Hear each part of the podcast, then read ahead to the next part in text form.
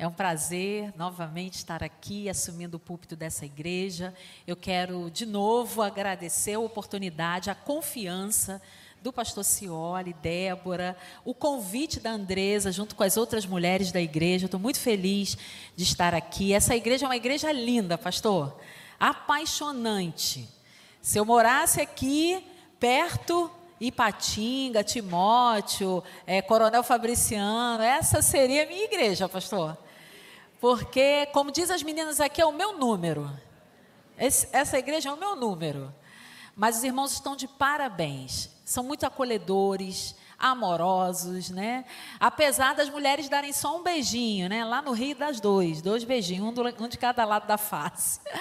Mas é, é muito acolhimento, muita comida Olha que não dá para fazer dieta aqui em Patinga, não dá, não dá para manter, porque é torresmo, é pão de queijo, são coisas irresistíveis ao meu paladar, então impossível, né? Deixa a dieta para segunda-feira, amanhã. Amanhã, se Deus quiser, quando chegar no Rio, não de manhã, mas quando chegar no Rio, a gente pensa em dieta. E eu estou muito feliz como a irmã Andresa falou, o pastor também já mencionou, é, e o meu esposo, o pastor José Paulo, estamos ali na primeira igreja batista em Madureira, no Rio de Janeiro.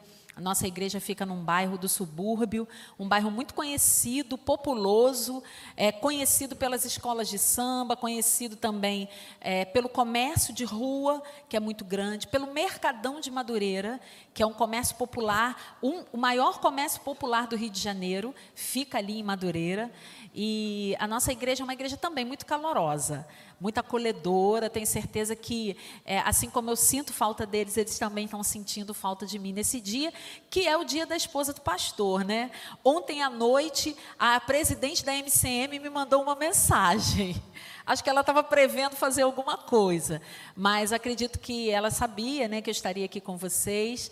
Ela mandou um abraço, beijo. Ela falou assim: "Olha, já começa a aproveitar o seu dia desde meia-noite". Ela mandou meia-noite.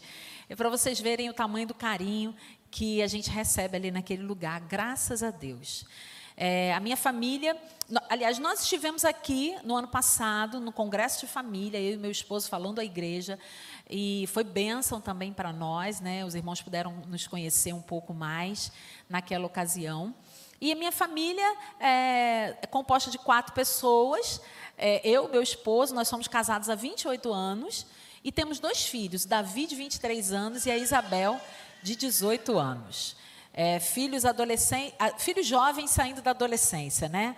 Ou uma fase boa mas muito desafiadora para todas as famílias. E, e, eu quero incentivar, encorajar vocês que estão nessa fase, os pais que estão nessa fase. Cuide, orem, aconselhem, é, caminhem junto, porque vale muito a pena. Deus tem planos e tem propósitos para as nossas famílias. Amém? E como a Andressa falou, desde sexta-feira eu estou aqui com vocês falando a respeito de conexão. E na sexta nós falamos sobre mulheres conectadas umas com as outras. Foi um tempo de despertar, despertar as mulheres para estarem em comunhão umas com as outras, para acolherem, cuidarem, validarem, encorajarem umas às outras. E nós usamos como referência a vida de Isabel que foi uma mulher que acolheu Maria no momento mais difícil da vida dela. Uma adolescente grávida, que não tinha ninguém para amparar. E Isabel foi essa pessoa. Então, é, a palavra de sexta-feira foi voltada para mulheres acolhendo umas às outras, conectando-se umas às outras.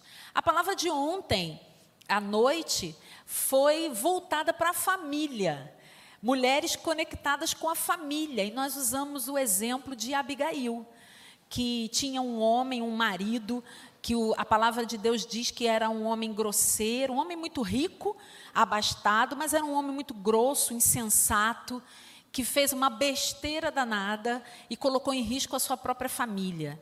E a sua vida e a sua própria família. Mas Abigail foi usada por, por Deus para consertar o estrago que Nabal fez. E ela foi uma mulher que Deus usou tremendamente para ser uma mulher que ajudou a sua família a recuperar a autoestima, a, e, a, e a salvar a sua própria vida, né? intercedendo a, até a vida de Davi, chegando para Davi e intercedendo pela sua família para Davi. E hoje, pela manhã, o nosso tema será conectadas com Deus aqui na terra. Então, conectadas umas com as outras, conectadas com a nossa família. E hoje, agora pela manhã, nós vamos falar sobre conectadas com Deus aqui na terra. E nos tempos bíblicos, né, com frequência, as mulheres eram vistas como parte mais fraca. Mas parece que existe uma incoerência. Porque, por exemplo, eu já citei duas mulheres aqui, Isabel e Abigail, que não tem nada de fraca, né? Nada de fraca, uma comunhão com Deus extrema que tornaram essas mulheres mulheres fortes espiritualmente. Eu não gosto muito desse termo fortaleza ou mulher forte, porque assim, o papel da mulher não é bem esse, ser forte. O texto, a palavra de Deus diz que a mulher é a parte mais frágil. Mas existem mulheres fortes espiritualmente e essa, e essa, e essa força acaba reverberando em todas as outras áreas da sua vida. E na Bíblia a gente encontra, a gente encontra Débora, que foi uma juíza, é, uma mulher que julgou Israel durante 40 anos. Essa mulher foi extremamente conectada com Deus. A gente encontra Joquebede também, que desafiou o homem mais poderoso da face da terra no seu tempo, que foi Faraó, escondendo seu filho durante um período e depois então liberando esse filho para Deus cuidar e a criança voltando para ela. Olha como a, a, a Deus trabalha na, na, na vida de mulheres que se colocam à disposição. Temos também na palavra Ruth, que foi uma viúva que cuidou sozinha da sua sogra idosa, mas que lá na frente recebeu uma recompensa que abençoou muitas gerações e que continua abençoando a nossa vida até hoje, por causa da vida, daquilo que Deus fez na, fez na vida de Ruth. Enfim, a gente também pode olhar para o Novo Testamento né, e verificar como Deus trabalhou na vida das mulheres do Novo Testamento. Isabel, Maria, Marta e Maria, é, Dorcas, Lídia e tantas outras. Se você pega o livro de Atos, você vai ver que aquele lugar, aquela igreja, a igreja primitiva, tinha mulheres extraordinárias, todas elas muito conectadas com Deus. Talvez você tenha uma lista de mulheres que influenciaram a tua vida e que foram conectadas com Deus, que passaram pela tua, que foram suas líderes, é, que estão na sua família, que de repente foram mulheres que influenciaram muito você. É, eu me lembro muito bem da minha líder de mensageira do rei. E olha, eu vou falar uma coisa para vocês, né? É, eu não fui uma criança fácil na igreja. Por quê? eu não era filha do pastor, não, porque a filha do pastor, a minha filha era assim, né? Ela dava carteirada. Não, eu sou filha do pastor, então eu posso tudo. É impressionante como a minha filha usufruiu, enquanto criança, do papel de filha de pastor mas muito. Ela queria tirar vantagem de tudo, né? Hoje ela reclama porque ela percebe que não só, não só a vida não é só feita, a vida da filha do pastor não é feita só dos bônus, mas também dos ônus. Mas enquanto é criança, a criança não percebe muito e ela usufruiu bastante. Eu não fui filha de pastor, mas eu fui filha de zelador de igreja. E lá na, na, minha época, né, enquanto eu era filha do zelador, nós morávamos na igreja. Então eu fui para ali muito pequena ainda, pré-adolescente. Então existia a igreja, todo aquele complexo, né? E do lado da igreja, do templo, tinha a nossa casa. Era uma casinha pequenininha, porque é, eu sou de uma família numerosa, mas eu sou filha caçula. Então, os meus pais demoraram muito a me ter por último, né? E quando nós fomos morar lá, as minhas irmãs já haviam casado. Então, foi eu, meu pai e minha mãe morar naquela casinha da zeladoria. Então, assim, na cabeça da criança, a casa que ela mora, na, dos filhos do pastor também, a igreja passa a ser a extensão da sua casa. Então, pode-se fazer tudo na igreja. Né? Eu brincava dentro do templo, correndo. Eu dormia nos últimos bancos, às vezes escondida dos meus pais, né? Porque adolescente dorme muito, fica com preguiça. E eu ia para dentro da igreja, que era um lugar bom, fresquinho, ninguém me atrapalhava. Eu deitava no último banco para dormir. Eu nadava no batistério, quando o batistério estava cheio. Sério. Nadava. Escondido do meu pai, né? Porque senão ele me pegava. Eu bebia o resto da ceia que ficava na mesa. Ficava na mesa, tá? Antigamente os copinhos eram de vidro, não sei se vocês pegaram esse tempo. E a minha mãe era zeladora, ela era responsável em lavar os copinhos. Mas antes dela lavar, eu ia lá e bebia tudo. E dava um sono danado. Aí é que eu ia dormir lá no banco, né? Que eu bebia, acho que o quê? Um litro e meio de suco de uva, direto, né? Eu fui muito levada na igreja, mas muito, muito, muito, muito. E nas mensageiras do rei por tabela, né? E eu dei muito trabalho para minha líder, a irmã Eunice Silva. A irmã Eunice morreu, tem, faleceu, tem mais ou menos uns, alguns dias, um mês e pouco. Morreu com 93 anos. E quando ela fez 90 anos, nós fizemos uma, uma surpresa para ela. Todas as, todas as meninas que passaram pela liderança da irmã Eunice, ela era diaconisa da nossa igreja, é, nós fizemos um culto de gratidão a Deus pelos 90 anos dela. Fizemos uma Bíblia, mandamos fazer uma Bíblia, gravar o nome dela, entregamos de presente. E nesse dia eu tive o prazer de me redimir, pastor. Eu falei para ela, irmã Eunice, em particular, lógico, né? Porque eu não ia também né, denegrir a minha imagem. Irmã Eunice, quero pedir perdão por tudo que eu aprontei com a senhora. Porque eu era aquela adolescente, aquela criança, que inventava as coisas e colocava todo mundo para fazer a mesma coisa que eu estava fazendo, sabe? Aquele que, que aquela que era tinha mente criativa. Para a, a, minha, eu tenho uma amiga que até hoje a gente conversa, Maura, tu era muito criativa na, nas brincadeiras, né? Era assim, eu pedi perdão e ela falou para mim, ela olhou para mim, ela falou: "Que isso, minha filha? não precisa pedir desculpa. E ela me disse uma frase que eu nunca mais esqueci. Porque aquelas, aquelas crianças que nos dão o maior trabalho também nos dão as maiores alegrias. Tudo porque aquela líder investiu na minha vida, ela acreditou em mim. Assim como ela, outras ou, ou, pelas quais eu passei, minha líder de adolescente, minha líder de sociedade de moças, outros líderes, pastores que passaram. Então, você que é líder, eu quero te dizer que se você tem alguém, algum liderado que está te dando trabalho, investe nele. É, líderes de criança provavelmente já saíram né, para ficar com as crianças. Aquela criança que tem mais energia, que tem mais criatividade, essa criança é líder.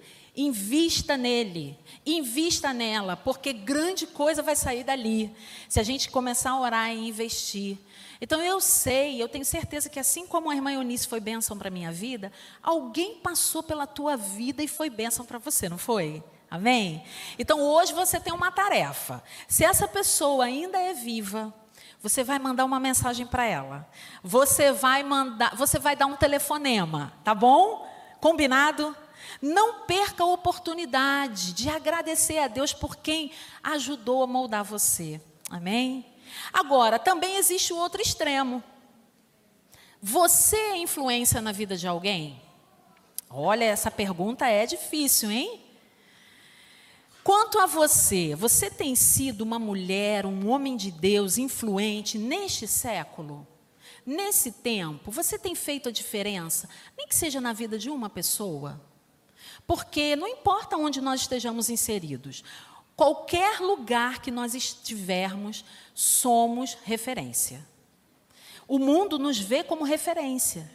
Eu posso estar pegando uma condução, é, eu posso estar no meu trabalho, na escola, na igreja, na vizinhança, não importa. Onde eu estou, eu sou referência. Então, quero que você também reflita nisso.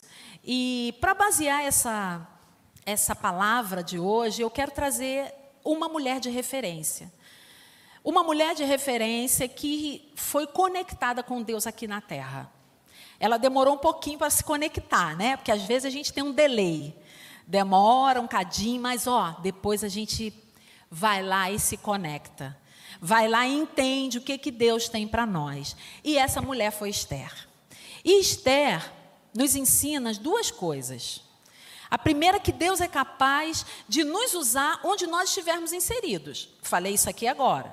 E a segunda é que nós somos um instrumento poderoso na mão de Deus. É só nos colocarmos à disposição dele. É só eu querer. Porque se eu não quiser, Deus não vai fazer. Deus não faz nada na nossa vida que nós não permitamos que aconteça. Nós temos o livre-arbítrio para tudo, para aceitar Jesus como Salvador e para fazer a sua vontade. Porque é muito diferente aceitar Jesus como Salvador e aceitar a Jesus como Senhor. Porque às vezes nós queremos a salvação, mas não queremos o senhorio. Mas Esther demorou, mas aceitou como senhorio, porque ela sabia, ela entendeu que Deus poderia usá-la onde ela estava. Amém? Esther viveu é, no século V antes de Cristo. E ah, o texto, né, se você olha lá a hermenêutica, é, começa a estudar aquela época, você vai ver que dentro daquele contexto, o contexto foi depois da queda do Reino do Norte, é, no ano de 722 antes de Cristo. E nesse tempo, muitos judeus foram exilados nas cidades da Pérsia. Anos depois, alguns retornaram para Israel, mas alguns também permaneceram, porque é, o povo judeu era levado cativo para alguns lugares, alguns países distantes de Jerusalém, distantes de Israel. Alguns acabavam se estabelecendo naqueles lugares e eles depois não queriam voltar, mesmo depois libertos. E foi mais ou menos o que aconteceu com Esther e com a sua família. E o autor do livro de Esther é um autor desconhecido, a gente não tem é, nada escrito a respeito dele. Mas ele faz um, um, um uso de um tema recorrente na Bíblia, que são problemas, desastres, batalhas, perseguições, enfermidades, crises, sofrimentos. Tudo isso sempre ameaçava o povo de Deus naquela época. Parece até que é o nosso jornal de hoje, né?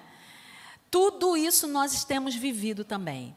Temos vivido perseguições, temos vivido, vivido problemas pessoais e também ao nosso redor, temos vivido desastres. Então, assim, se nós olharmos para o livro de Esther e percebermos que mesmo lá no século V, século V antes de Cristo, ele tem muito a ver com a gente. O contexto é muito parecido com o que nós vivemos, principalmente espiritualmente. E uma outra, uma outra coisa interessante é que o nome de Deus não aparece nesse livro, mas a evidência do poder de Deus aparece em cada versículo. É uma coisa impressionante. É um livro pequeno, de apenas nove capítulos, mas que abençoa demais. Se você parar para ler, se você parar para ouvir, porque hoje em dia a gente tem alguns aplicativos, que se você colocar o áudio, você consegue começar a ouvir o, os livros da Bíblia. Então, faça isso, tire um tempinho para você perceber. E nesse livro acontece um grande livramento do povo judeu. Nessa época, o rei Xerxes era rei é, da Pérsia. E Esther foi a pessoa usada por Deus para que esse livramento acontecesse. O rei Xerxes era um rei muito poderoso, mesmo, tá? E ele gostava de se gabar desse poder. É, certa ocasião, ele fez uma festa que durou meses. Essa festa era única e exclusivamente para ostentação, mesmo. Então ele fez a festa ele convidou todos os reinos vizinhos. E ele saía com todos aqueles reis governantes e mostrava todas as riquezas que ele tinha.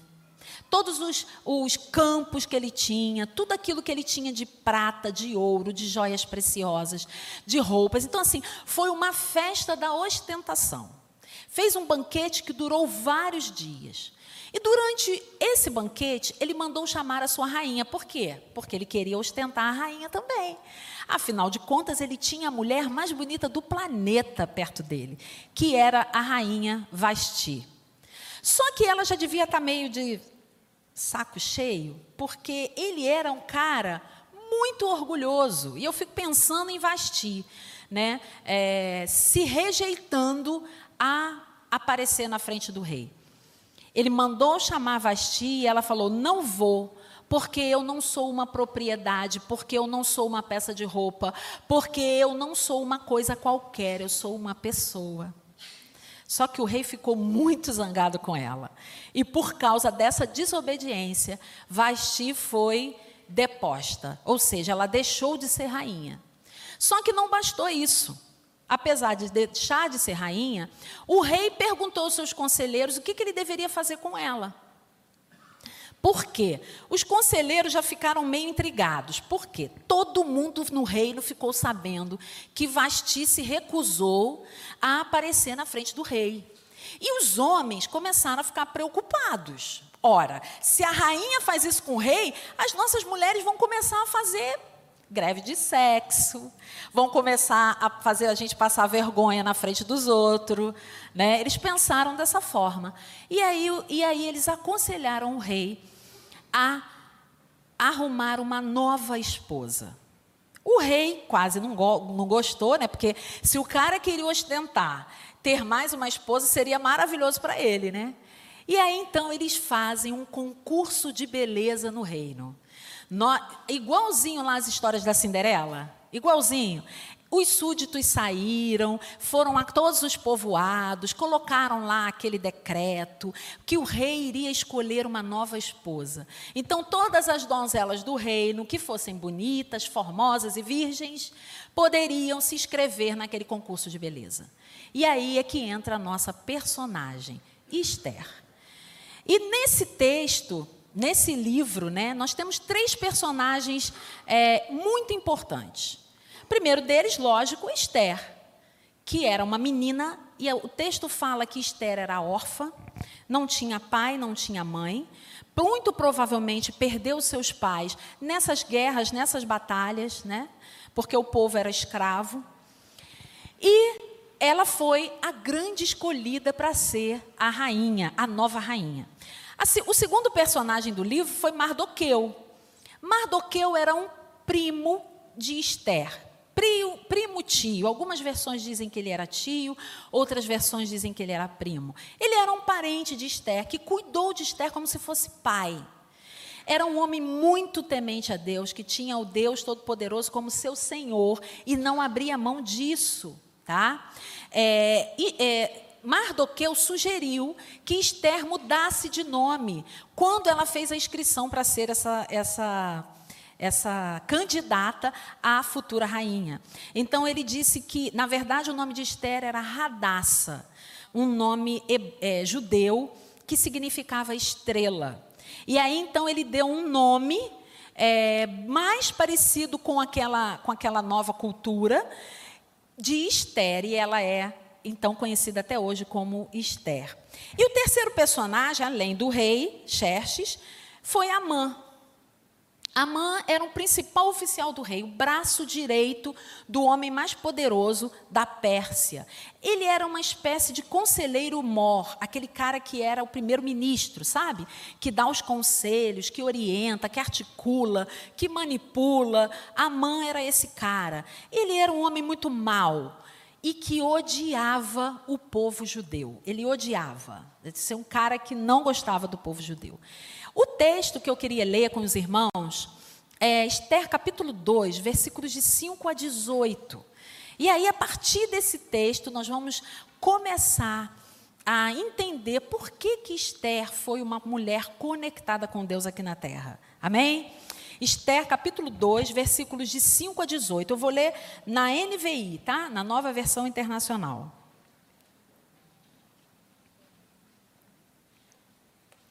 Amém ou misericórdia? Amém. Vamos lá. Ora, na cidadela de Suzã havia um judeu chamado Mardoqueu, da tribo de Benjamim, filho de Jair, neto de Simei, bisneto de Quis, que fora levado de Jerusalém para o exílio por Nabucodonosor, rei da Babilônia, entre os que foram levados prisioneiros com Joaquim, rei de Judá. Mardoqueu tinha uma prima chamada Radassa, que havia sido criada por ele, por não ter pai nem mãe.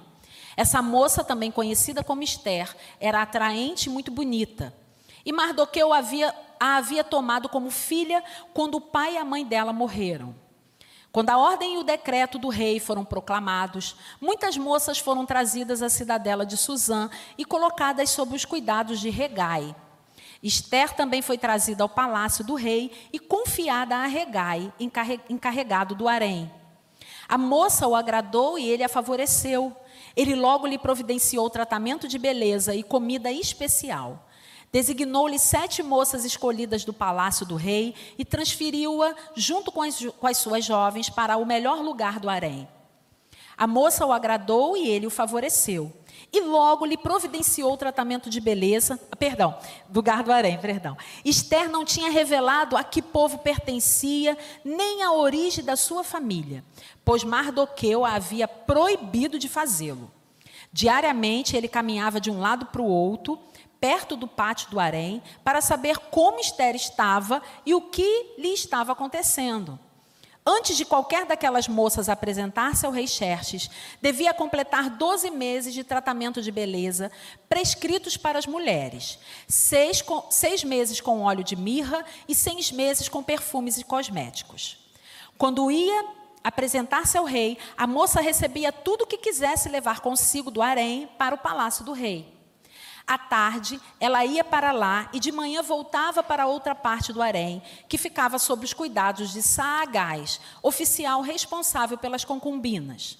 Ela não voltava ao rei, a menos que dela, se, que dela ele se agradasse e a mandasse chamar pelo nome. Quando chegou a vez de Esther, a moça adotada por Mardoqueu, filha do seu tio Abiai, ela não pediu nada além daquilo que Regai, oficial responsável pelo harém, sugeriu. Esther agradava a todos os que haviam. Ela foi levada ao rei Xerxes, à residência real, no décimo mês, o, de, o mês de Tebete, no sétimo ano do seu reinado. Ora, o rei gostou mais de Esther do que qualquer outra mulher, e ela foi favorecida por ele e ganhou sua aprovação, mais do que qualquer das outras virgens. Então, ele lhe colocou uma coroa real e a tornou a rainha no lugar de Vasti. E o rei deu um grande banquete, o banquete de Esther, para todos os seus nobres e oficiais. Proclamou feriado em todas as províncias e distribuiu presentes por sua generosidade real. A primeira coisa que eu queria destacar aqui, antes de entrar nos pontos desse, dessa reflexão, é que Esther, as circunstâncias da vida dela, não eram nada favoráveis.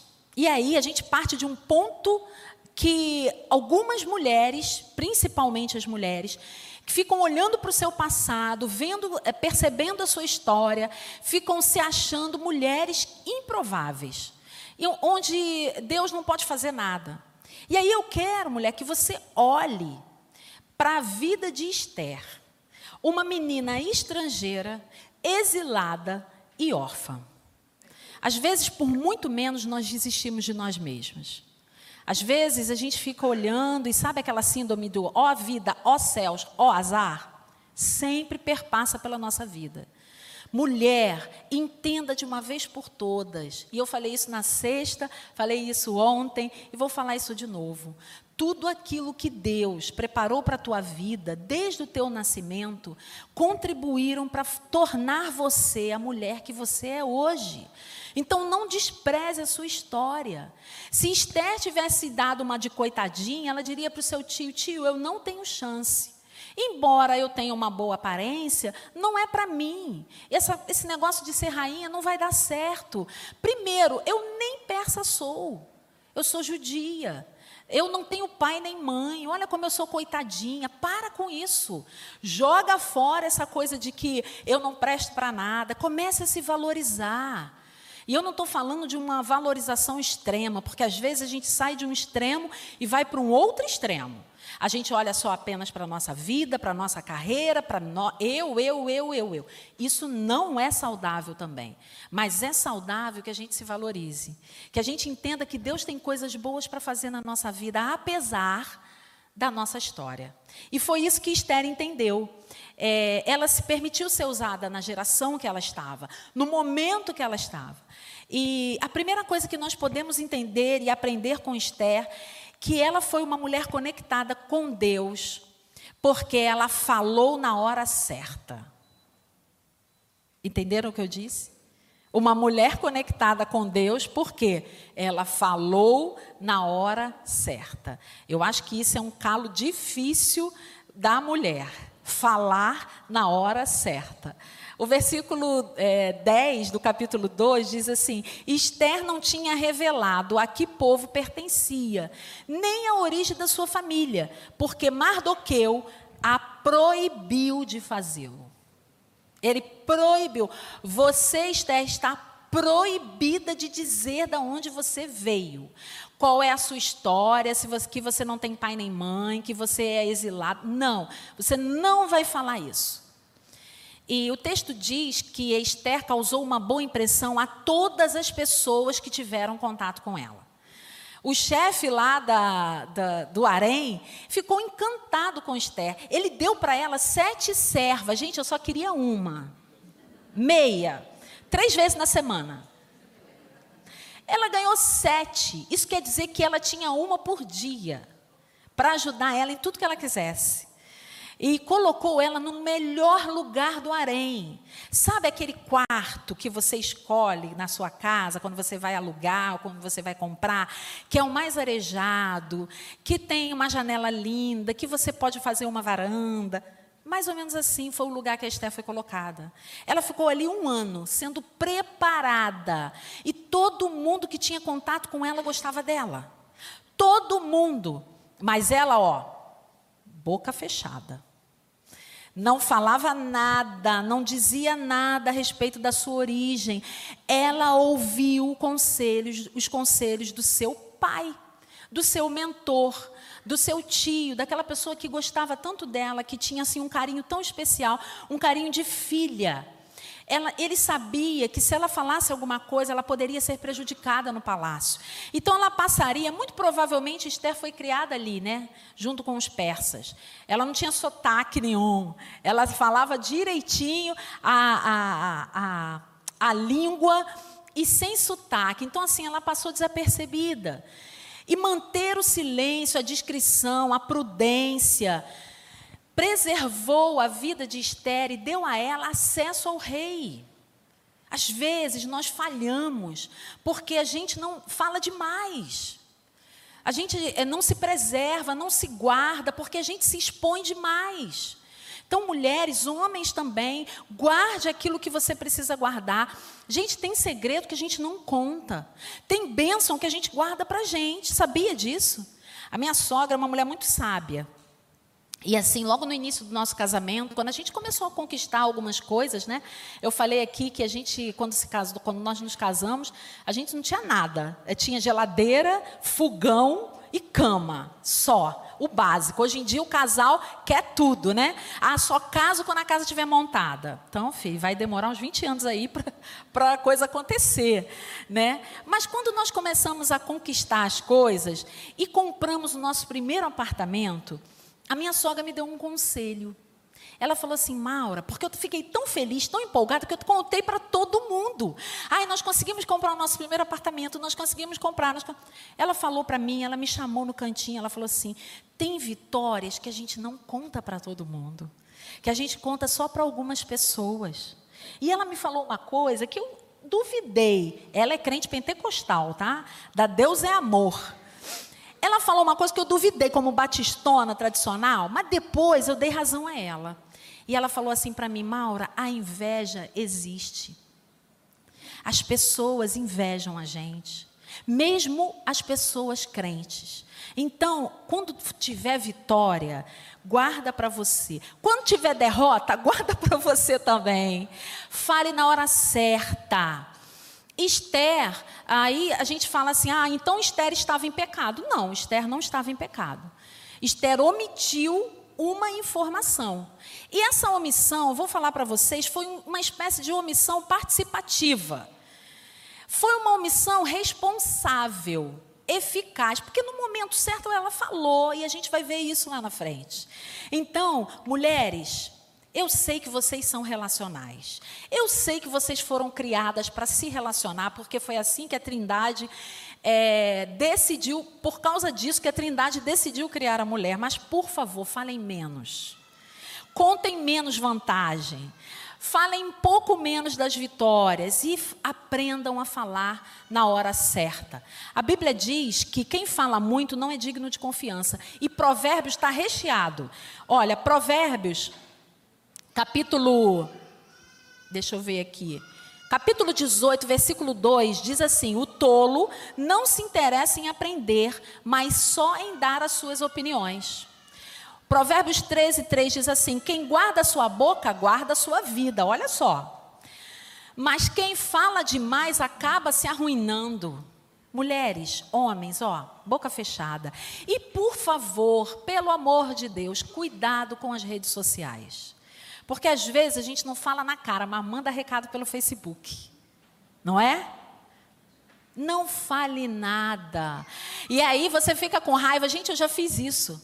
Eu já fiquei com raiva e taquei um versículo lá. Porque Deus vai é, se vingar daquelas pessoas. Sabe aquele sentimento de vingança? Botei lá aquele versículo. Depois eu tirei. Eu falei, não, não tem nada a ver. Deus vai. Se ele vai se vingar, vai a palavra? Vai, mas deixa ele fazer isso no momento certo.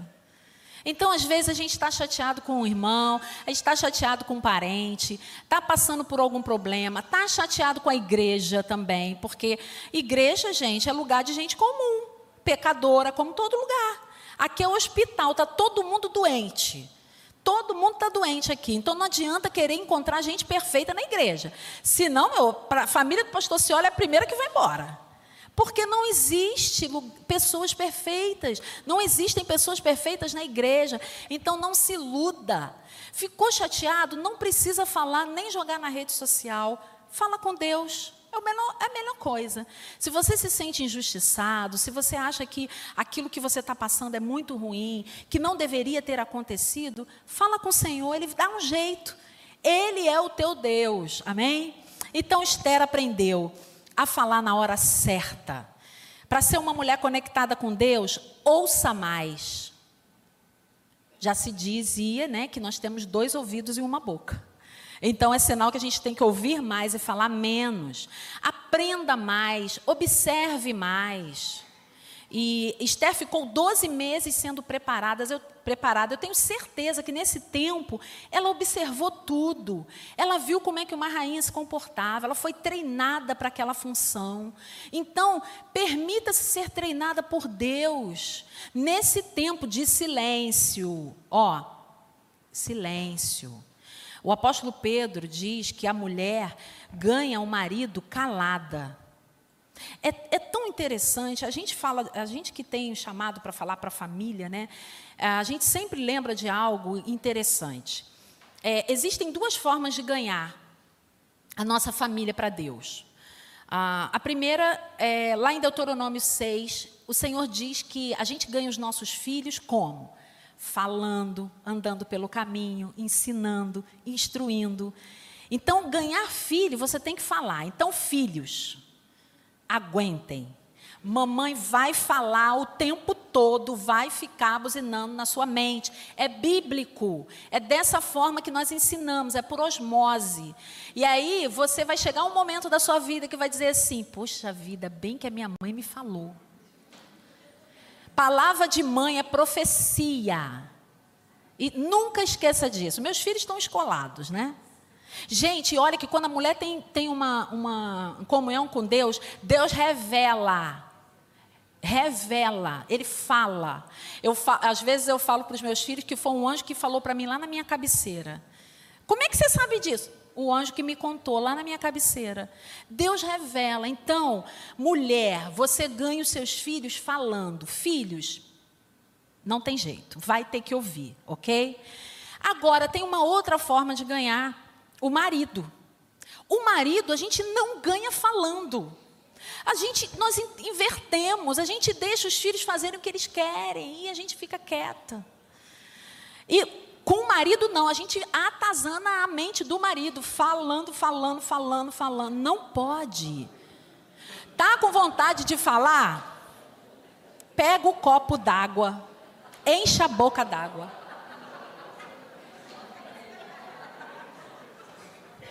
Uhum, uhum. Acabou. Passou a vontade de falar. São duas formas. Mulheres, pais, ganhem seus filhos falando, aconselhando. Vai ter uma hora que vai entrar na mente. E mulher, ganhe o seu marido calada. Pelo procedimento, pela tua forma de ser, pelas coisas que você vai fazer, pelo aquilo que você vai apresentar para ele, pela mulher que você vai ser de fato. E foi isso que Esther fez.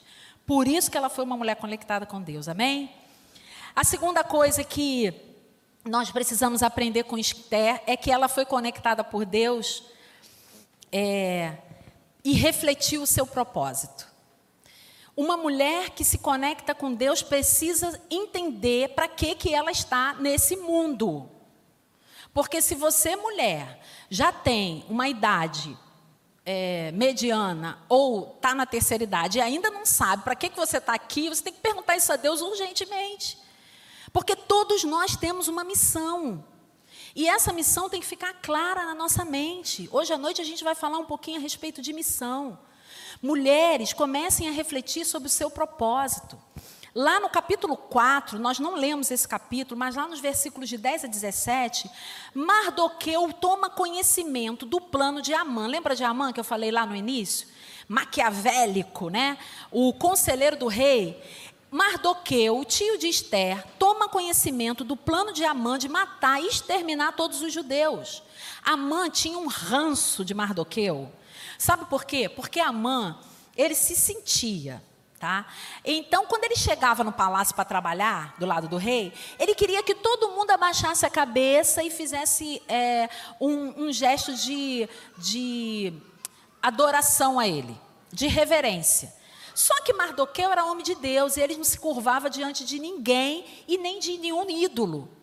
Então, Amã ficou chateadíssimo com Mardoqueu. E aí, aquele ranço que ele tinha de Mardoqueu, ele transferiu para todos os judeus. Ele falou assim: Eu odeio tanto Mardoqueu. Ele fala isso. Ele fala isso lá para a mulher dele, para os seus amigos. Eu odeio tanto Mardoqueu que eu queria que ele e todos os judeus morressem. E aí a mãe começa a bolar um plano maquiavélico, vindo lá do inferno mesmo, para exterminar o povo judeu. Eu acredito que Hitler deve ter se olhado lá a biografia de Amã, com certeza, né? Porque Amã foi o primeiro cara que tentou fazer isso. E, e havia, e Mardoqueu então ficou muito chateado. Mardoqueu ficou de luto. O texto fala que ele vestiu algumas vestes de pano de saco e ele tentou entrar no palácio, mas ele não conseguiu, porque ninguém podia entrar no palácio de pano de saco. E ele manda um recado para Esther. E ele começa a fazer com que Esther começasse a refletir no seu propósito. Por que, que aquela moça estava ali? Gente, é interessante a gente notar que esse, o que acontece aqui, né, ah, esse, esse plano maquiavélico de Amã, ele não acontece imediatamente após Esther ser é, levantada a rainha. Não, passam-se alguns anos. Alguns é, estudiosos dizem que passaram-se mais ou menos 10 anos. Então, mais ou menos 10 anos depois, olha que Esté estava no palácio, estava uma vida boa demais, né? Porque, olha só, antes de ser rainha, ela tinha sete servas. Imagine agora, né? O texto não fala, mas devia ter 70, porque estava com tudo. Então estava morando no palácio, não estava mais naquele harém, ela já era rainha, ela tinha um lugar separado para ela, né? Um, um, cômodo, quase uma casa separada para ela. Então a posição, o status, ela estava numa zona de conforto maravilhosa, com tudo quanto é roupa que ela queria comprar. Tudo que vinha da Pérsia. Gente, já pensou um tecido da Pérsia? Você fazer um vestido, uma capa, colocar sobre si várias joias. Então, assim, Esther estava feliz da vida, num tempo em que os judeus estavam sendo oprimidos. Mas ela estava lá, na sua zona de conforto. Até que Mardoqueu mandou um recadinho para ela. E às vezes a gente precisa de uns Mardoqueu perto da gente, né? Eu ontem falei com as esposas de pastores, né? E eu falei, é, falei sobre amizade. Porque a esposa de pastor tem muita dificuldade de fazer amizade. E aí eu falei para elas sobre os bajuladores, que não são amigos, mas são os bajuladores. O bajulador, pastor, ele nunca, nunca te contraria. Tu quer identificar um bajulador, sabe aquele que diz que está tudo bem? E amiga, tá linda essa roupa, tá feio pra caramba, não combina nada com nada. Tu tá inimiga da moda, mas a mulher tá dizendo que tu tá bonita. Bajuladora. Ela não te faz uma crítica. Ela não diz assim, olha, eu acho que você pegou pesado, acho que você tem que voltar lá e pedir perdão. Não, bajuladora, ela fala assim, é isso mesmo, fulano tem que aprender, você está certíssima. Esses são os bajuladores. Eu acredito que Esté estava cheio de bajulador lá perto dela, né? Que não tinha ninguém para dizer o que, que ela. Quando ela queria fazer um negócio, ela fazia. Eu me lembro que meu marido foi, foi capelão do exército, sete anos, ele foi militar temporário. E na, no Comando Militar do Leste tinha uma esposa de general que ela era muito mística. E ela tinha é, assim umas ideias meio loucas, sabe, de vez em quando. E aqueles soldados que ficavam à disposição dela contavam para a gente é, o que, que ela pedia. E ela era muito excêntrica. Então eles moravam é, perto ali da Urca, né, que é um lugar onde tem vila militar. E ela pedia, gente, olha só o cúmulo. Às vezes ela queria é, tomar banho da água do mar. Só que ela não ia na praia. Ela mandava o soldado pegar os baldes de água para ela. Nesse nível. Então, assim, a mulher, quando é poderosa, ela faz uns negócios loucos desse. Eu imagino Esther pedindo, às vezes, uns negócios lá para o. Porque ela ficou sem noção, gente. Ela ficou tão sem noção, e a gente percebe isso no conselho que Mardoqueu deu para ela. Então, às vezes, não reclama, não, mulher, porque eu sou muito é, orgulhosa. Tá? Eu tenho isso em mim, meu marido sabe disso, e ele fala: olha o orgulho, e aí eu baixa, baixa. É normal, é do meu temperamento. Eu peço a Deus domínio próprio o tempo todo, mas às vezes eu preciso ouvir umas verdades. Às vezes eu preciso de um mardoqueu para me dizer assim: olha, aquilo ali que você postou no Instagram não está legal, tira. Não está condizendo com a tua imagem. Às vezes eu preciso de um mardoqueu para me dizer, olha, essas pessoas que você está tá se relacionando, olha, não são legais, ó, vão te levar para o buraco, cuidado. Porque se a gente está cercado só de bajuladores, a gente vai para o buraco, para o fundo do poço. E aí Mardoqueu vem com um conselho, lá no capítulo 4, versículos 13 e 14, que diz assim: Olha só, não pense que pelo fato de você estar no palácio do rei, você será a única entre os judeus que escapará. Pois se você ficar calada nessa hora, preste atenção, socorro e livramento surgirão de outra parte para os judeus, mas você e a sua família e a família do seu pai morrerão. Quem sabe se não foi para um momento como este que você chegou à posição de rainha? Amém? Olha que conselho. Esther, Sai da zona de conforto. Olha, você está pensando que é só você que vai salvar a tua pele? Não vai, não. Porque se esse decreto começar a ir para todas as províncias, porque a Amã está com, tá com sangue nos olhos, com a faca nos dentes, e ele quer matar todos os judeus. Então, se você não fizer alguma coisa agora, todo mundo vai morrer. Ou Deus vai levantar uma outra pessoa para fazer, mas olha, você está na posição certa. Quem sabe se não foi para um tempo como esse que Deus levantou você e levou você para dentro do palácio. E aí, a Esther começou a perceber que ela estava num, num lugar estratégico e, e que somente ela poderia fazer alguma coisa. Talvez Deus tenha colocado você num lugar estratégico. E às vezes a gente nem entende, né? O emprego que a gente entra, a, a, família que nós estamos, as circunstâncias, às vezes, até de uma igreja, de um ministério. Olha, pense bem. Quem sabe se não foi para um tempo como esse que você chegou a essa posição, está se relacionando ou tem essas pessoas ao teu redor, né? Depois de anos, Esther realmente começou a entender o que Deus queria com ela. Ela começou de fato a entender qual era o seu propósito, o que, que Deus queria para a vida de Esther, mas ela não conseguiu enxergar isso sozinha. Ela precisou de um Mardoqueu para, ó, dar uma, uma, uma alfinetada nela, uma cutucada nela. Você está no lugar mulher ou homem, eu não sei. Você está no lugar específico onde Deus quer usar você. Eu creio, em nome de Jesus. Não é por um acaso que Deus colocou você onde você está. Não é. Ele tem algo para você onde você está. Então, aguenta mais um pouquinho. É, às vezes a gente está num trabalho, isso já aconteceu comigo, onde a gente não está feliz, é, onde a gente acorda todo dia, sabe? Poxa vida, que peso se arrumar para ir para um lugar onde o teu coração não está mais ali. Espera mais um pouco. Talvez Deus tenha algo ainda para você naquele lugar. Pode ser que seja para alcançar uma pessoa. Pode ser que seja para dar um conselho, para abrir uma porta para alguém. Eu não sei.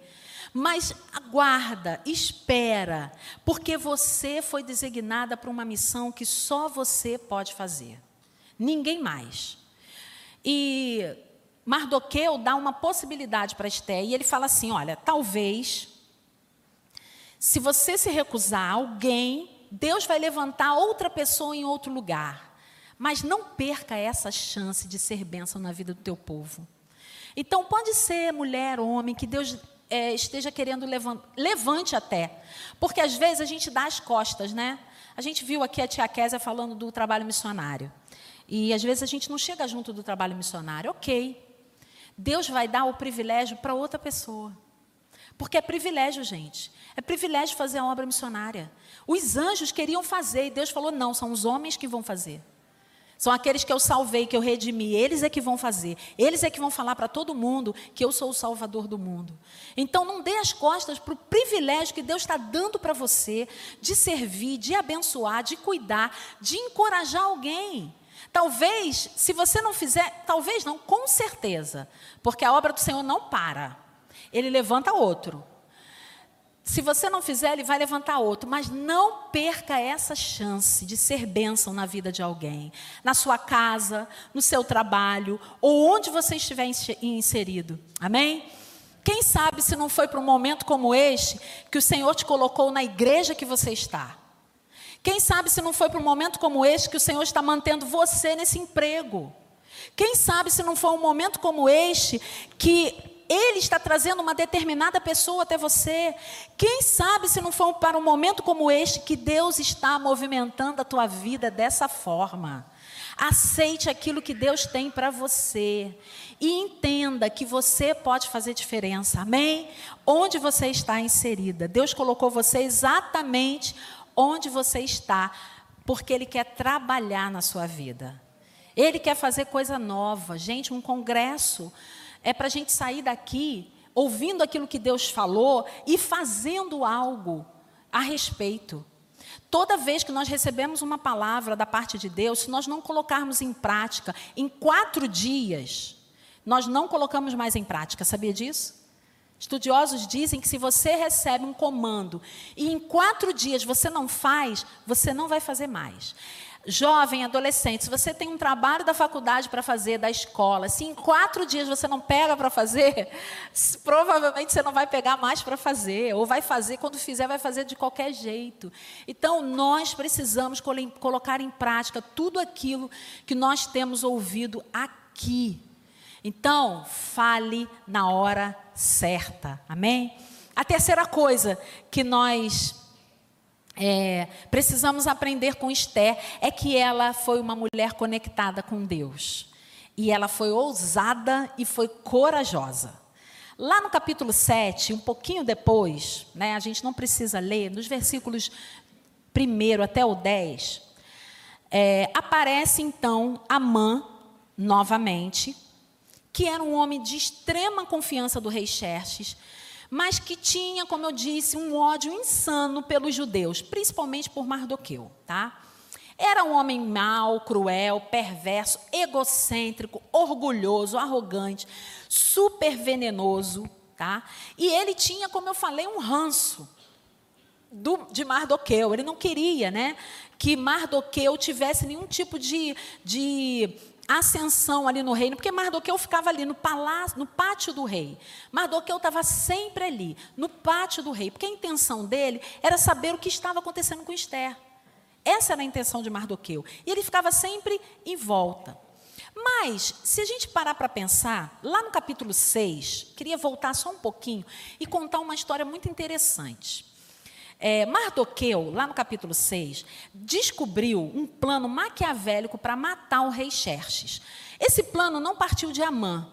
Esse plano partiu de dois servos do rei, chamados Bigtan e Teles. Teres, perdão. Esses homens eram dois soldados é, de confiança do rei, mas que estavam conspirando contra o rei Xerxes. E aí Mardoqueu ouviu, porque vivia no palácio, né, vivia lá no pátio, ele ouviu a conspiração, contou para Esther, isso tudo antes do decreto, tá? Antes do decreto de matar os judeus. Contou para Esther, o rei ficou sabendo, então mandou enforcar Bigtan e Teres, aqueles dois homens que estavam conspirando contra a sua vida. Ok? Ok, até aí tudo bem. Bom, pois bem, Teve uma noite que o rei Xerxes perdeu o sono. E aí eu quero entrar num detalhe seríssimo, né? Porque quando gente poderosa perde o sono, todo mundo perde junto. Lá em casa, meu marido vive perdendo sono, porque o pastor perde o sono demais, né? Pensa na igreja, pensa nos problemas, né? Só que eu não perco sono, graças a Deus. Eu tenho um sono maravilhoso, eu durmo qualquer hora, que eu deitar eu durmo, não durmo à toa, mas se eu deitar para descansar, eu vou descansar. Às vezes eu acordo muito cedo, mas eu consigo dormir, mas ele não. Ele levanta. Sabe aquela pessoa que perde o sono e todo mundo tem que perder o sono junto com ele? Ele acende a luz, ele liga o WhatsApp, ele ouve não sei o quê, ele vai ouvir mensagem, ele, é, o, ele, ele irrita o cachorro, sabe? é sério, gente. Irrita o cachorro, acorda minha filha. E é assim. O rei Xerxes também era um rei poderoso. E o cara perdeu o sono. E o rei não perde o sono sozinho. O que, que ele fez? Ele acordou todo mundo. Era assim mesmo, gente. Ele acordou todo mundo, está lá no capítulo 6. E falou assim: ah, não tem nada para fazer, né? Não tinha Netflix, não tinha celular para ele ficar, não tinha nada para ele fazer. E ele falou assim: ah, pega aí o livro das crônicas do reino e começa a ler para mim. Coitado dos servos, né? Abrindo a boca de sono, tiveram que levantar, pegar o livro e começar a ler. E aí então, li, é, eles leram exatamente essa ocasião na qual Mardoqueu livrou o rei da morte. Foi o responsável de livrar o rei da morte. E ele foi, pensou e falou assim: o que que nós fizemos? O que que eu fiz para beneficiar Mardoqueu? Porque é, eu não me lembro de ter feito alguma coisa, está escrito aí? E naquela ata, né, aquele, aquele ofício, uh, os servos disseram: Não, senhor, o senhor não fez nada por ele. Ele, como assim? Não, preciso fazer. Eu tenho que fazer alguma coisa para recompensar Mardoqueu. E aí, nesse inteirinho, está ficando de manhã, né? Tô, coitado dos servos, que passaram a noite em claro junto com o rei. Quem entra no palácio para trabalhar? Amã. E Amã vem com um plano maquiavélico. Ele já tinha construído uma forca para enforcar Mardoqueu lá no quintal da sua própria casa. A forca tinha 20 metros. Era bem alto, não tinha jeito de escapar mesmo, tá? Se o cara caísse de lá, vivo, ele morria na queda. E aí então Amã chega. Quando Amã chegou, o rei falou assim: Amã, eu quero que você me diga o que, que a gente faz para recompensar um homem que livrou o rei da morte? Nossa, a mãe ficou cheio, né? Porque ele pensou, sou eu. Esse cara sou eu. Quem é? Quem, quem poderia ser? Sou eu. E aí ele fala assim: não, se eu fosse o senhor, sabe o que, que eu ia fazer? Eu pegava o seu cavalo real, pegava o seu manto real, a sua coroa real, montava esse. Olha só, a ganância e a astúcia de Amã. Ele pensou que era ele que ia sentar naquele cavalo, tá? Pegava os servos, todos os seus príncipes, e ia, pegava esse homem, colocava sobre o, o, o cavalo. Ele só, ele só não disse assim, coroa o homem como rei. Não. Ele pegou, pega a coroa, está tudo no texto, coloca na cabeça do cavalo, para todo mundo ver que esse cavalo é, é do rei. E aí pega os príncipes principais, pega esse homem e vai de província em província dizendo assim: é isso que o rei Xerxes faz a um homem que é, é de confiança. Gente, quando ele ouviu que o cara era Mardoqueu, ele falou assim: ah, ótimo, adorei a sua ideia, Amã. O rei falou para ele: adorei a sua ideia, vai lá no pátio, porque Mardoqueu fica lá, pega ele, faz tudo o que você falou. Não, olha, você não vai deixar de fazer nada, tá? Tudo o que você falou, você vai fazer com Mardoqueu. Gente, essa história é formidável. E aí Amã tem que engolir Mardoqueu. Isso ensina para gente o quê? Ensina para gente que não adianta, a gente não precisa ficar dando uma cavadinha, tentando fazer as coisas é, acontecerem, porque quando a honra tiver que chegar, ela vai chegar. Você não precisa fazer nada. Olha só, Deus faz reis perderem sono por causa de você. Deus faz pessoas poderosas ficarem sem dormir por causa de você. E ele fez isso por Mardoqueu. E Mardoqueu sentou no cavalo, passou por todas as províncias e foi honrado diante de todas as pessoas, porque Deus estava com ele. Então, meu irmão e minha irmã, se você está esperando algo chegar, né, se está demorando, aguarda mais um pouquinho, porque a vitória vai chegar e você vai ser honrado. Eu creio em nome de Jesus. Então, isso foi bom para Mardoqueu, mas isso também, isso foi muito ruim para Amã. Porque a mãe, que já tinha raiva, ficou com mais raiva ainda. Ficou com mais raiva ainda.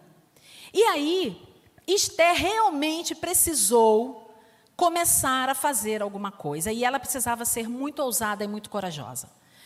E existia, lógico, né? Existia uma, um histórico. Uma mulher que se recusou, uma rainha que se recusou a ir à presença do rei, ela foi deposta. Agora, uma rainha que entrasse na presença do rei sem ser chamada, provavelmente ela não seria deposta, não, ela seria morta. Mas ela disse assim: se eu perecer, pereci. Se eu morrer, eu morri. Mardoqueu faz o seguinte: fala para todo mundo fazer um jejum, porque eu e as minhas servas, eu vou jejuar também, a gente vai orar, porque eu vou entrar na presença do rei. Deus vai me dar estratégias e eu vou contar todo esse plano maquiavélico de Amã para exterminar o povo judeu. E eu tenho certeza que Deus vai fazer alguma coisa. E foi isso que aconteceu. Ela foi corajosa e chamou o rei, lá no capítulo 7, versículos 3 e 4, para um grande banquete, junto com Amã. Junto com Amã. Olha, ela falou assim: Olha, eu estou aqui na presença do rei. O rei estendeu o cetro para ela. Ela foi até a presença do rei. E o rei falou: Olha, você pode pedir, Esther. Olha o poder da oração. Você pode pedir até a metade do meu reino que eu te dou. O que você quiser, eu dou para você. E ela então disse: Não, eu só quero que o senhor vá até um banquete que eu vou fazer, o senhor e o seu conselheiro, Amã. E ela fez o banquete, eles foram ali. E ali ela contou todo o plano que Amã tinha para exterminar o povo, inclusive incluindo ela. E ela não teve, ela não teve, é, ela não foi covarde. Ela teve muita coragem, gente, porque olha só, às vezes a gente até tem coragem de fazer alguma coisa, mas não na cara de quem a gente precisa falar. E Esther fez isso. A mãe estava presente quando ela contou todo o plano maquiavélico. Quando ela contou o plano, ela não precisou dizer quem era. O rei que perguntou: quem é a pessoa que quer fazer isso? Com você. Porque o problema dele era com ela, né? Ele não estava ligando para o povo judeu, mas ele queria que ela ficasse viva. Ele gostava dela, ela era especial. Ela era uma mulher conectada com Deus e ele percebia isso. E aí ela disse: Amã, o seu conselheiro. E na mesma hora o rei foi até lá fora. Você imagina, né? Você ser traído por uma pessoa de extrema confiança. O rei, ele não tinha. É, ele ficou sem ação. Quando ele soube que a mãe estava é, planejando um plano tão, tão ruim, tão covarde. Ele foi até o seu, a sua varanda, pensou, pensou, pensou naquilo que ia fazer. E quando ele voltou para dentro de casa, ele viu Amã ajoelhada aos pés de Esther, pedindo pelo amor de Deus para Esther não matar ele. E aí, é, o rei então fica mais irado ainda, porque ele acha isso uma desonra. E aí ele fala assim: não, Amã, você não construiu uma, uma forca para Mardoqueu? Chamou os soldados e os soldados vieram, levaram a mãe e disse assim: Olha, pode enforcar ele na forca que ele construiu para o rival dele, para o inimigo dele. É assim que Deus faz conosco. Mas nós precisamos nos levantar, sermos mulheres corajosas, ousadas, falar na hora certa. Gente, esse che chegou o momento de falar. E, depois, e ela não percebeu isso é, antes de orar e, jejuar, não. Ela percebeu isso depois da oração e depois do jejum. Isso quer dizer que nós precisamos nos posicionar, às vezes, porque é batalha espiritual, gente, sempre. É, não é só batalha espiritual quando a gente está no ministério, não, mas quando a gente está em casa, quando a gente está no trabalho. Nós enfrentamos batalhas espirituais sempre. Então, o jejum, a oração, a disciplina espiritual, ela precisa estar presente na nossa vida sempre. É lógico que tem momentos mais pontuais. Nesse momento aqui, foi um momento crucial, onde Esther, realmente, junto com as suas servas e junto com todo o povo, orou e jejuou. E Deus faz o milagre. Depois que Amã foi morto, Mardoqueu foi colocado no lugar de Amã. Ele ganhou o anel, aquele anel que dá ele, dava a ele toda a autoridade. E mais ainda, todas as riquezas de Amã foram passadas para Mardoqueu. É assim que Deus faz com a gente. É assim que Deus faz com pessoas que estão ao nosso redor, que estão ao redor de mulheres conectadas. Eu não sei qual é a tua realidade, mulher. Eu sei que às vezes na nossa vida espiritual a gente fica meio cansada. Cansada de orar por um marido que não se converte, cansada de orar por uma situação que não muda, por um problema que a gente tem em casa crônico, que não sai do lugar.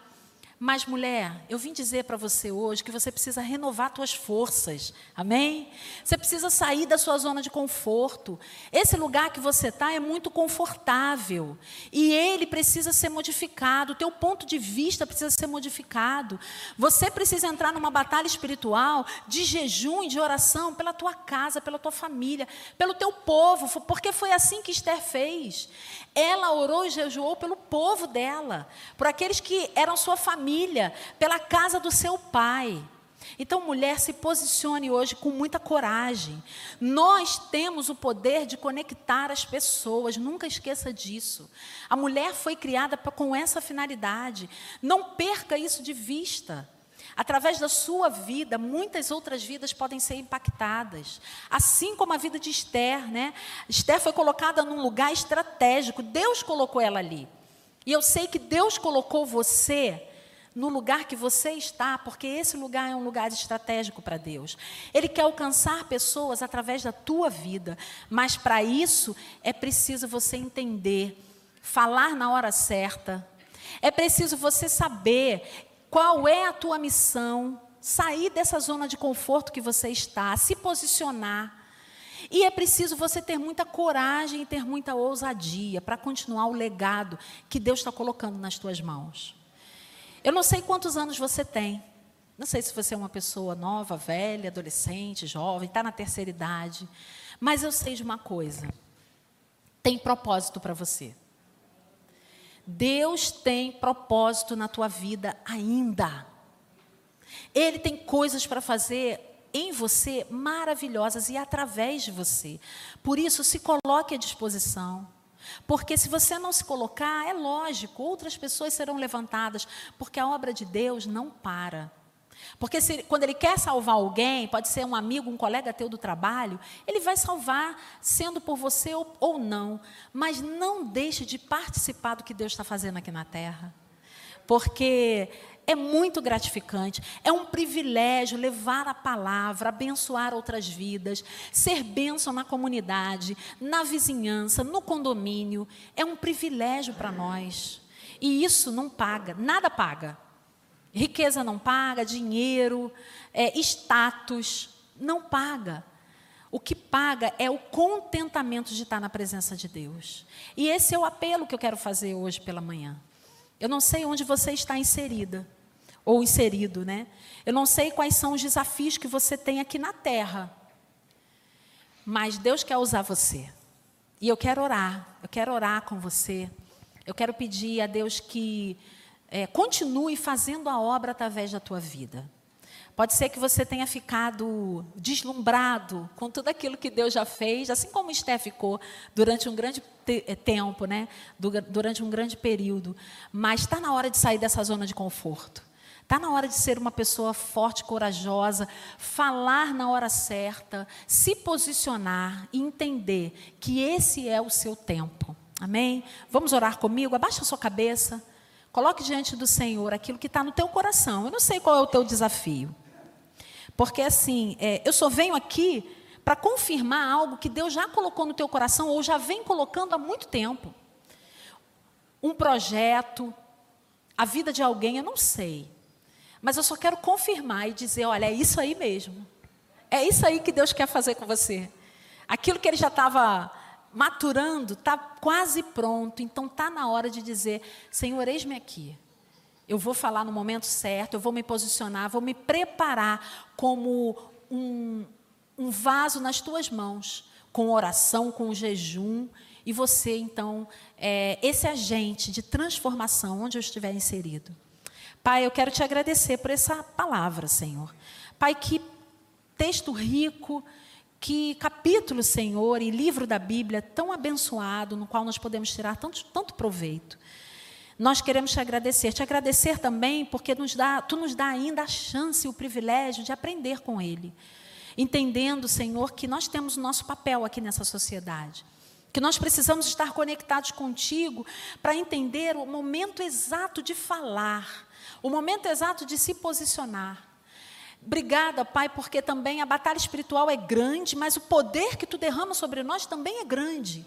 E nós te agradecemos por isso. Nós queremos nos colocar na brecha, pela nossa família, pela nossa igreja, pelas pessoas que estão ao nosso redor, que tu queres salvar, que tu queres transbordar na vida delas através de nós. Então nós estamos posicionados para isso, Pai. Começa então a fazer uma obra.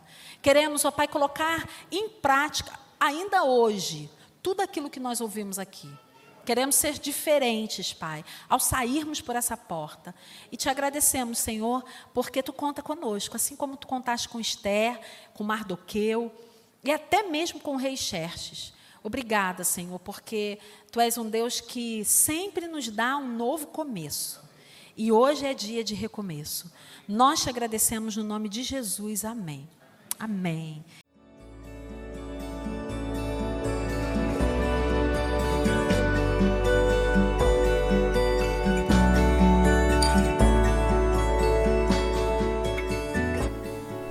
A Igreja Batista do Bom Retiro tem plena convicção de que a palavra de Deus é poder para salvar e transformar vidas.